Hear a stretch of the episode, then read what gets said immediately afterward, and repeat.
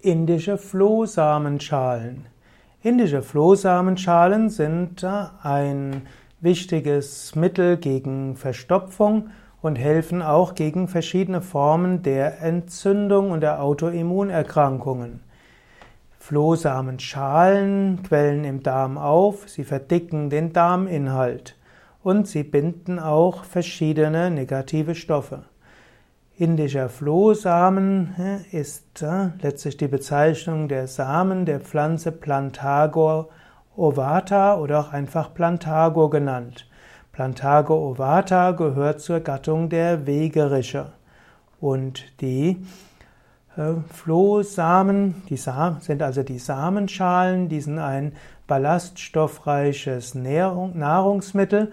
Sie können in Fruchtsäften auch als Schleim verwendet werden und sie werden in Getreideriegeln als Sättigungsmittel verwendet.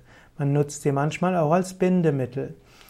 Die Flohsamenschalen sind, in der, sind auch als Arzneimittel zugelassene, rezeptfreie Produkte und sie können bei Verstopfungen eingesetzt werden, aber auch äh, für eine gesunde Verdauung im Allgemeinen.